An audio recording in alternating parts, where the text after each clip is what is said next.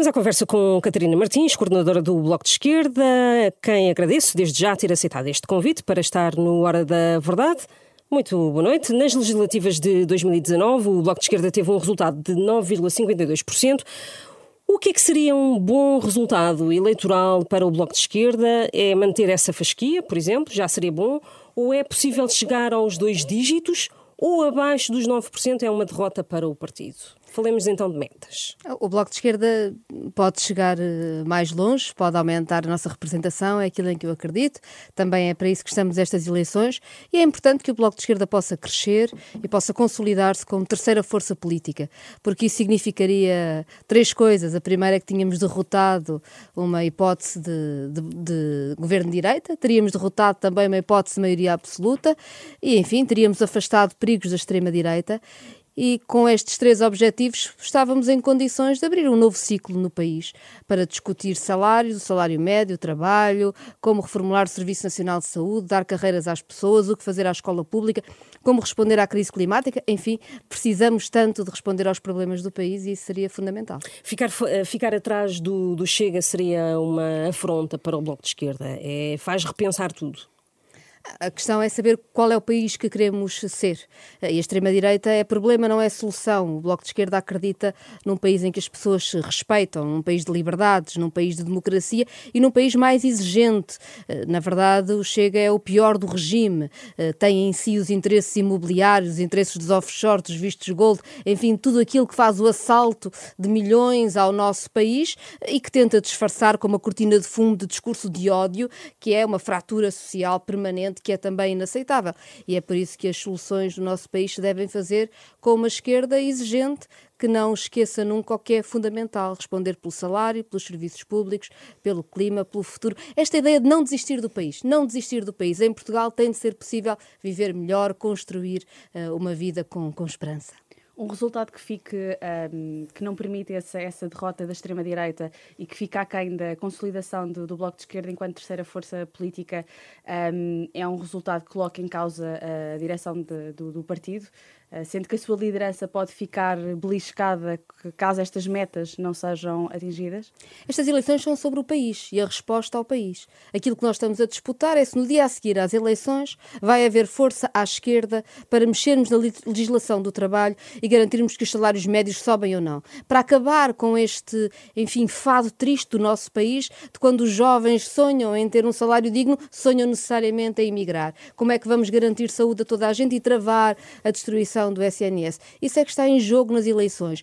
E eu sinto uma certa tentação, não digo que seja dos jornalistas, é até, digamos assim, dos partidos de direita e não só, que se fale de tudo lideranças, do que for, para não se falar de como é que se vai responder ao país. E nós vamos fazer esta campanha eleitoral focados no que é fundamental para soluções. É dessas que precisamos agora. Ou seja, a liderança da, da coordenadora do eh, Bloco de Esquerda não estará em causa no caso de haver um desaire qualquer nestas eleições? O Bloco de Esquerda teve a sua convenção, decidiu a sua direção este ano, com toda a legitimidade, decide o caminho para as eleições e agora estamos é, focados em discutir o que, o que tem de ser feito no país. Nós vivemos num país que vê o Serviço Nacional de Saúde e a escola pública a degradar-se, que vê como as condições salariais se degradam também, que vê milhões, milhões a fugirem do país em offshores, em benefícios fiscais não explicados, que vê, aliás, todos estes esquemas, enfim, de, que assaltam verdadeiramente os recursos, que tiram recursos à escola, à saúde, ao que é fundamental sem que aparentemente nada seja feito para mudar. E, bem, eu julgo que no país se sabe como o Bloco de Esquerda tem sido incansável a construir soluções e é por elas que estamos nestas eleições e é delas que queremos falar. Um, ainda lá iremos, mas voltando aqui à questão da estratégia do Bloco de Esquerda uh, para estas eleições, uh, José Guzmão foi o segundo eurodeputado eleito pelo Bloco de Esquerda em 2019 e agora será candidato pelo, pelo Círculo de Faro. Um, o que é que explica esta estratégia? Não é, não é, não é um deputado uh, que, que, seja, que seja do Algarve, o número 3 da lista seria Sérgio Aires Pereira, que, que foi o primeiro vereador justamente eleito pelo Bloco de Esquerda no Porto que é que explica esta estratégia do Bloco de Esquerda em candidatar uh, José Guzmão ao Parlamento? Há no Algarve uma disputa muito grande para ser feita sobre como é que se representa. O Algarve é um dos distritos com o maior PIB do país e onde, simultaneamente, há dos salários mais baixos. Uh, e há um enorme descontentamento com as condições, nomeadamente o acesso à saúde no Algarve, por exemplo, é muito difícil. E, portanto, esta batalha, aliás, o Distrito de Faro, o Algarve é uma região onde o Bloco de Esquerda tem tido tradicionalmente votações fortes, e onde disputamos, enfim, bastante. O José Guzmão tem sido muito importante o seu trabalho, tanto na Assembleia da República como no Parlamento Europeu, simultaneamente da denúncia de uma economia predatória que destrói os recursos do país, que assalta quem trabalha, mas também a propor modelos económicos alternativos. E se há uma região onde esse debate deve ser o centro da campanha, é também o Algarve, e esse trabalho do, do José Guzmão, aliás, só vai reforçar o grupo parlamentar do Bloco. Achamos neste momento muito importante que assim seja, num cenário em que, como sabem, João Vasconcelos, que era o deputado que representa o Algarve, achou que estava na altura de, de sair e tomou essa decisão, enfim, normalmente numa renovação até geracional que achou importante fazer. Mas eh, não vai deixar coxo o Parlamento Europeu? Uh, o trabalho que está. Não, seguramente que, que não. Temos um grupo Europeu. muito coeso no Parlamento Europeu, uhum. temos o enorme orgulho de ter a Marisa Matias como a liderar esse grupo parlamentar. A Marisa Matias acaba de ser considerada, aliás, a eurodeputada mais produtiva do Parlamento Europeu, dos, dos eurodeputados portugueses. Sabemos que temos esse trabalho, essa exigência e uma equipa como a Marisa será sempre uma equipa muito forte. A, possibilidade do, de regresso do Bloco de Esquerda ao partido de protesto, isto é um clichê muito irritante, o Bloco de Esquerda já está muito para lá disso, dessa, dessa possibilidade, ou, ou é real? É, é, sobretudo uma falsa questão. Uhum. O que é um partido de protesto ou o que é um partido de proposta? Bloco de Esquerda não é um partido de protesto quando está nas comissões de inquérito e explica aos portugueses o que é o saco azul do BES, como a Mariana Mortágua fez. Está a dizer que não aceitamos este regime como ele está. Estamos a não fazer o nosso trabalho quando o Jorge Costa desmonta o que são as rendas da energia no país. Mostra, por exemplo, e é bom lembrar que esse parágrafo, que esse capítulo foi chumbado por PS e PSD, o Bloco Central, quando faz um capítulo sobre as rendas de energia, sobre as barragens, que é precisamente aquilo sobre o qual Manuel Pinho está a responder. E os partidos do Bloco Central não querem que isso seja dito no Parlamento, mas enfim, o Ministério Público também vai fazendo o seu trabalho.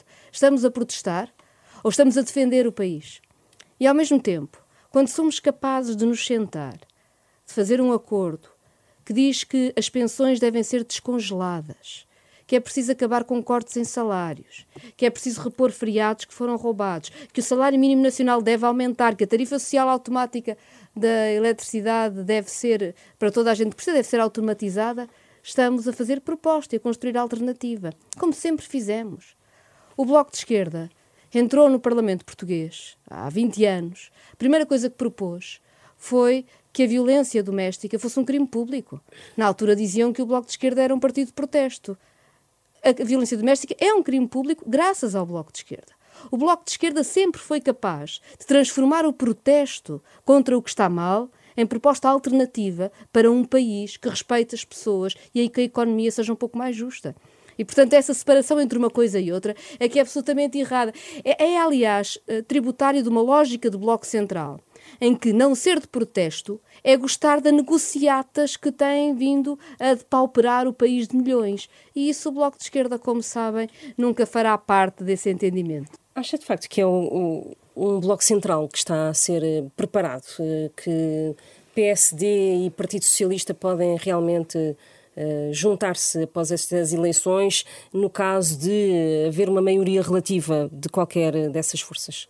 Eu julgo que o Partido Socialista quer uma maioria absoluta e, portanto, enfim, decidiu agitar com o papão do Bloco Central para tentar uma espécie de voto útil de maioria absoluta para que não haja Bloco Central. É, é, é, é absurdo, porque, na verdade, nós acabamos por não saber o que é que vale um voto no Partido Socialista.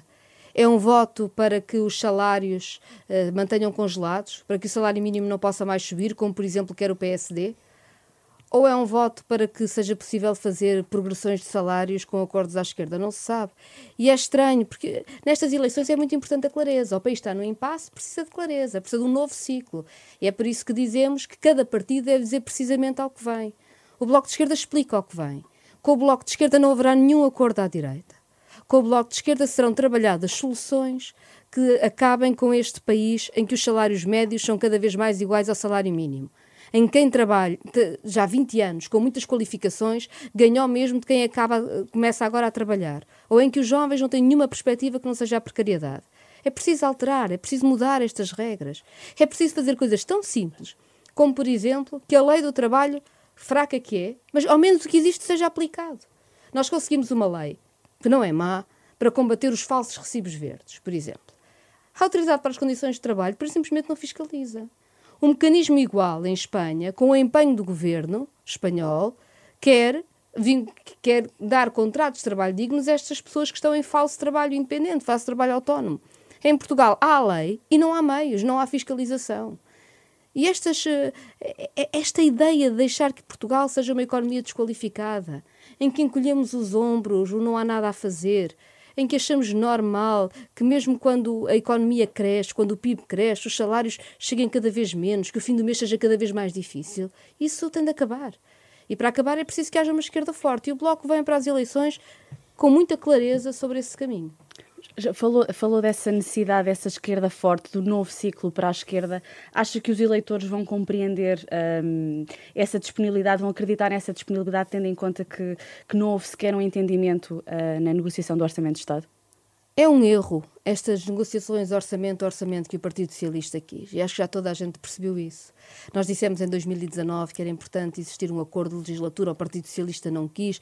Enfim, eh, os dados estão à vista, entretanto já houve quem os analisasse. O Partido Socialista fez mais leis com a direita do que com a esquerda durante, durante este tempo. O Bloco de Esquerda tinha vindo a denunciar esta situação como insustentável, uma situação de pântano político, sem estratégia para o país há mais tempo. Não foi este o primeiro orçamento que votámos contra, já tínhamos votado contra o anterior, mas eu acho que estas eleições não devem ser sobre cada um destes passos entre 2019 e 2021 que as pessoas percebem como de uma enorme desorientação. Precisamos é de olhar para o futuro. E olhar para o futuro é pensar, não terá razão o IPO quando diz que tinha muito mais sentido poder atualizar as carreiras em cerca de 200 euros por mês, em vez de gastar milhares de euros em contratualizações fora no privado, porque perdeu os profissionais que precisava para funcionar. Não tem mais sentido. Ou seja, podemos nós continuar a confiar neste discurso que veio dizendo que tínhamos professores a mais? que atacou as carreiras dos professores e que foi comum tanto ao PS como ao PSD. E agora, com, enfim, desistirmos dos milhares de estudantes que estão sem professores, que vão começar o segundo período do ano letivo sem os professores do que precisam? Ou temos é que discutir como é que vamos tratar os professores que têm feito, enfim, tudo o que podem para não deixar nenhuma criança, nenhum jovem para trás neste período de pandemia, garantir-lhes carreiras, garantir-lhes salários para que haja mais gente a querer ensinar e não menos. Este tipo de questões é que é fundamental. E se estivermos se não discutirmos o futuro nestas eleições, estamos a falhar essa responsabilidade. Uh, uh, no caso de o Partido Socialista ganhar estas eleições com maioria relativa e se houver eh, conversas com o Bloco de Esquerda, para uma maioria de esquerda novamente no Parlamento, o Bloco vai de novo uh, reivindicar um acordo, que exista um acordo escrito, como fez em 2019? Não há como a clareza daquilo que se vai fazer e do percurso, porque quando há clareza, podemos dizer temos este objetivo, que pode ser alcançado em não sei quantos anos, desta forma, com este faseamento, desta maneira. Isso é clareza, isso é muito importante. Até para o país ter uma estratégia. Eu ouço muito o Partido Socialista falar da questão de estabilidade. Ora, não há nenhuma estabilidade na saúde quando os profissionais de saúde fazem 20 milhões de horas extraordinárias. Não há nenhuma estabilidade nos salários quando os salários não chegam aos mil euros, nunca, e as pessoas não sabem como é que vão chegar ao fim do mês. Há estabilidade quando há resposta para a vida das pessoas. Ou seja, verdade... esses, esses, termos deviam ficar num, num, acordo, ou pelo menos num papel em que houvesse um entendimento entre as duas forças. Entre 2015 e 2019 houve estabilidade política porque houve metas, objetivos que todo o país percebeu e que todo o país partilhou. E isso deu confiança, isso deu capacidade de crescimento, de resposta às questões. Quando o Partido Socialista decidiu começar, enfim, a patinar, a navegar à vista, a fazer acordos permanentes, ainda que informais, do Bloco Central, o país ficou sem rumo. Agora, eu volto a dizer, sobretudo é essencial discutirmos o que é que vamos fazer. Nós queremos um programa de rejuvenescimento do corpo docente, porque é fundamental que as nossas escolas tenham os professores do que precisam e nós sabemos, a maior parte dos professores estão perto da idade da reforma, estão muito cansados e esse, essa capacidade de contar o tempo de serviço dos professores de uma forma justa, de permitir aos professores com mais anos tenham acesso à reforma que querem, que desejam e que é justa e ao mesmo tempo permitir que aquelas pessoas que tinham toda a formação para ser docentes e desistiram da docência porque as condições de carreira e de salários eram impossíveis, voltem a querer vir para a escola e permitir que as escolas formem mais professores é fundamental. E esse programa é das coisas mais importantes que temos de fazer nos próximos anos, porque temos de ter noção de que há determinadas áreas em que nos próximos cinco anos se vão reformar 80% dos professores. E, portanto, se nós não tivermos um programa determinado para a escola e para garantirmos professores para todos os níveis de ensino em todas as áreas, estamos a desproteger uma das principais condições de qualificação da nossa economia, de qualificação da nossa democracia. E é sobre isso e hoje que temos que debater. Deixe-me só uh, recuar um bocadinho, porque em 2015 houve um acordo escrito porque houve um, um, Presidente da República que o exigiu, não é? Agora, o Presidente da República atual, Marcelo Rebelo de Sousa, devia fazer a mesma coisa, a mesma exigência para que uh, estas uh, forças de esquerda tivessem um acordo em que se baseassem ou, uh, ou não? O, o Bloco de Esquerda não faz o que acha que é necessário porque um Presidente da República exige ou não exige. Nós achamos que a clareza é importante, independentemente do que pensa o Presidente da República. Essa é a nossa responsabilidade. Mas nossa responsabilidade não é ir eleições e dizer depois depende do que o Presidente da República diz. Exigida pelo Presidente da República. Sim, mas estas eleições não são para a presidência da República. Certo. São eleições legislativas. E o que importa é qual é a responsabilidade que cada partido assume. E o Bloco de Esquerda assume a responsabilidade de abrir um novo ciclo em Portugal, que resolva questões que têm estado por resolver durante anos demais e que se vão agravando, e para o fazer, naturalmente, está disponível para soluções que sejam claras. E, claro, se houver acordos parlamentares, eles devem ser escritos, com metas, com objetivos, que todo o país perceba. Portanto, é uma responsabilidade que não caberá a Belém. Ah, enfim, o Sr. Presidente da República fará o que, o que bem entender, com toda a autonomia institucional que tem. Estas eleições são eleições legislativas. Os partidos não podem ir às eleições legislativas dizer que não sabemos o que é que queremos, depende do Presidente da República. Não é? Os partidos têm que ser claros sobre aquilo que, que propõem ao país. O Bloco de Esquerda, sobre isso, não tenho nenhuma dúvida. Falava, falava uh, dos temas que serão importantes uh, nos próximos anos uh, e já também este fim de semana o líder do PS dizia que estas, estas eleições legislativas seriam as mais importantes dos últimos anos. É um cenário assim tão dramático, vê também desta forma e vê desta forma porque desta vez o PSD tem hipótese de, de ser governo? Não, nós temos é problemas graves para resolver no país neste momento. Uh, a saúde é o mais óbvio, porque a pandemia criou uma enorme pressão sobre o Serviço Nacional de Saúde e sobre os seus trabalhadores, que estão absolutamente exaustos, ao mesmo tempo que há um setor privado da saúde que é financeiramente muito potente e que está à espera dos cacos do Serviço Nacional de Saúde para fazer uma privatização do acesso à saúde em Portugal, em que o privado, enfim, ficará com o dinheiro público para fazer o que bem lhe apetecer. E isso seria o cenário mais perigoso e em que o acesso à saúde fica condicionado. Veja-se, por exemplo, o que aconteceu no Algarve. O Algarve, que é uma das zonas do país em que o SNS está mais fragilizado, há muita gente que depende de acordos com clínicas privadas, recorrendo a seguros, ADSE, o que for, para ter tratamentos. Quando chegou a pandemia Covid, clínicas pararam a meio tratamentos oncológicos e mandaram as pessoas para o SNS, de um dia para o outro. Ou seja, nós andámos a engordar um sistema privado que deixou os utentes na mão quando eles mais precisavam. Se nós deixarmos que isto aconteça em todo o país com todo o SNS, como é que respondemos pela saúde das populações? E, portanto, sim, isto está em debate agora. Porque é agora que estão a sair os profissionais mais especializados do SNS. É agora que estamos a perder. Aconteceu uma coisa que nunca tinha acontecido antes, que foi nas vagas para concurso para fazer a especialidade, ou seja, médicos que acabam a sua formação que vão para a especialidade, Normalmente há muitos médicos que querem ter acesso à formação da especialidade e não conseguem uma vaga. Desta vez, houve muitos médicos a recusarem uma vaga. Não quiseram ser internos em algum dos maiores hospitais do país. Porquê? Porque as condições nos hospitais estão de tal forma degradadas, exigem-se de tal forma horas impossíveis de trabalho.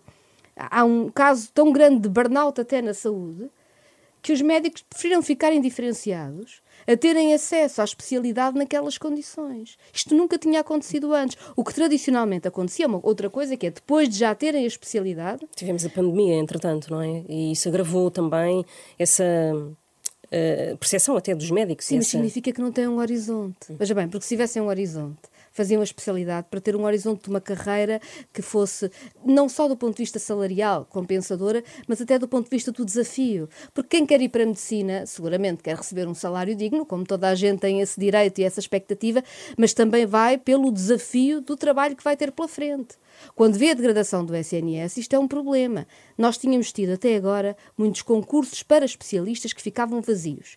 E agora temos concursos para formação de especialistas que também ficam vazios. E se nós não atuamos já sobre as condições do Serviço Nacional de Saúde, o nosso país não terá condições para garantir o acesso à saúde de toda a população. E por isso pergunta se as eleições são importantes. Claro que são. Muito importantes. Está em causa o futuro de pilares da democracia. E, e nesse contexto, um, preferia disputar as eleições legislativas com Pedro Nuno Santos à frente do PS para evitar uh, possíveis entendimentos uh, à direita, no caso de, de uma vitória uh, não maioritária do PS? Eu ouvi António Costa uma vez dizer que eu me teria referido à liderança do Partido Socialista, como sabem, eu nunca o fiz. Nem farei, não teria nenhum sentido. Nós estamos aqui para discutir quais são as soluções para o país. Eu gostaria é de perceber porque é que o Partido Socialista não há de aceitar retirar da legislação do trabalho as medidas que foram lá postas pela Troika, quando até o líder dos sindicalistas do Partido Socialista vem dizer, já depois do orçamento ter sido chumbado, que esse é um passo fundamental para reconstituir direitos de trabalho e salários em Portugal. E que nós vamos ter sempre salários a perder poder de compra se isso não for feito. Um Partido Socialista liderado mais à esquerda era preferível para o Bloco? O que é fundamental é que haja soluções para o país e elas dependem da força da esquerda. Foi assim em 2015. Uh, eu sei que 2015 já lá vai muito tempo, mas na verdade, na altura, o Partido Socialista apresentou o seu programa mais à direita de sempre. Queria congelar as pensões e queria descapitalizar a segurança social com borlas aos patrões nos pagamentos devidos à segurança social. Esse era o programa de Mário Centeno, o programa da década, o seu programa económico. Esse programa económico não foi para a frente, felizmente. E até os socialistas agradecem que tenha sido, tenha sido diferente, porque sabem como foi tão importante valorizar as pensões, como foi tão importante aumentar a sustentabilidade da segurança social em vez de atacar, e orgulham-se disso. E isso foi a força dos votos à esquerda que permitiu. Portanto, é quem vota quem que decide. Agora, se aprendemos com o passado, não nos enganemos. O que foi feito no passado está feito. Os desafios que temos agora pela frente são diferentes. Nós fizemos uma lei de bases da saúde baseado no trabalho de António Arnaud e João Semedo, que não está no terreno, que nunca foi concretizada. E se quando ela foi aprovada em 2019 já era urgente para garantir o direito à saúde, com o que aconteceu com a pandemia, ainda mais urgente ficou, e se nada se faz, enfim, ficamos numa condição impossível no país. Se tínhamos um problema de os salários não aumentaram, enquanto se acabou com determinados cortes, as pessoas pelo menos sentiram algum alívio. Acabado esse processo, se nada se faz na legislação laboral, se os aumentos da função pública e nas pensões continuam a ser abaixo da inflação, com a crise de combustíveis e de outros, e outras que temos com pressão sobre os preços, com a crise da habitação por resolver, significa que os salários em Portugal estão a encolher. Estão a encolher. Pode-se fazer o número que quiser de propaganda sobre o que se fez ou o que não se fez. A verdade, que sabe toda a gente que vive com o seu salário, é que o seu salário hoje não chega para as contas que tem de pagar porque está congelado ou porque cresceu abaixo da inflação. Pior ainda, porque as pessoas hoje, com mais qualificações, com uma geração mais jovem, quando encontram um emprego, encontram por um salário abaixo do que encontravam as gerações anteriores, tendo em conta, enfim, a inflação, o poder de compra. O que significa que há uma desvalorização das próprias qualificações e do horizonte que os jovens podem ter no nosso país. E isso tem de mudar agora, porque, enfim, nós não Seria uma irresponsabilidade nós acharmos normal que no nosso país os salários fossem sempre baixos e que os jovens tivessem de emigrar. Isso é desistir de Portugal, nós isso não fazemos. Um, em relação uh, à questão uh, da eutanásia que, que foi vetada, um, receia que a futura composição parlamentar possa alterar um, a votação do texto que foi, que foi devolvido ao Parlamento ou acha que, que, está em velocidade cruzeiro e não tem volta e será nessa matéria, eu registro que o Bloco de Esquerda, tendo começado bastante sozinho a fazer esse percurso, na verdade é neste momento uma matéria que tem uma ampla maioria no Parlamento e da esquerda à direita tem defesa de vários setores e, portanto, acredito que irá continuar. Mas vamos ter outra composição parlamentar, não é? Mas tudo indica, não há nada que indique que a composição parlamentar mude isso, muito pelo contrário. Como sabe, isso foi uma matéria que neste momento, da esquerda à direita, há um amplo consenso sobre essa necessidade de nos respeitarmos e respeitarmos as escolhas uh, até ao fim da nossa vida. Há uma uh, questão que gostava de colocar-lhe sobre esta, sobre esta matéria, sobre a dita uh, rampa deslizante. Se a prazo, mesmo no caso desta lei que ainda está no Parlamento, for aprovada mais tarde, sem enfim, não falemos de calendário, de a lei ser novamente mexida e de ter outro tipo de preceitos, por exemplo, o alargamento a, a crianças ou a jovens, admite que isso, possa ser discutido. Não é isso que está na proposta de nenhum dos partidos. Não é isso que é defendido por nenhuma força política em Portugal. Nem estará em qualquer momento, programa eleitoral. Seja, Posso, posso lhe dizer o que é que está no programa eleitoral do Bloco de Esquerda. Sobre os outros partidos não posso falar. O que está no programa eleitoral não, do Bloco não, de Esquerda do, é, é fazer exatamente, é fazer exatamente aquilo que, aquilo, que nos, aquilo que já propusemos fazer e que infelizmente tem uh, tardado. Uh, o João Semedo dizia que não, não foi na primeira legislatura, seria na seguinte. Vamos ter que esperar mais uma, mas eu estou muito convencida que esta lei tão fundamental, Lei João Semedo, como nós costumamos chamar-lhe, vai mesmo para a frente. Um, falou aqui de várias prioridades para, para os próximos anos. Qual é aquele projeto que o Bloco de Esquerda quer apresentar logo nas primeiras semanas da próxima legislatura? Se pudesse eleger uh, uma batalha prioritária, qual seria? Vamos ter que ir à habitação muito rapidamente, até porque a forma como estão a ser canalizados os dinheiros do Programa de Recuperação e Resiliência deixam a resposta à habitação de fora e ela é fundamental neste momento.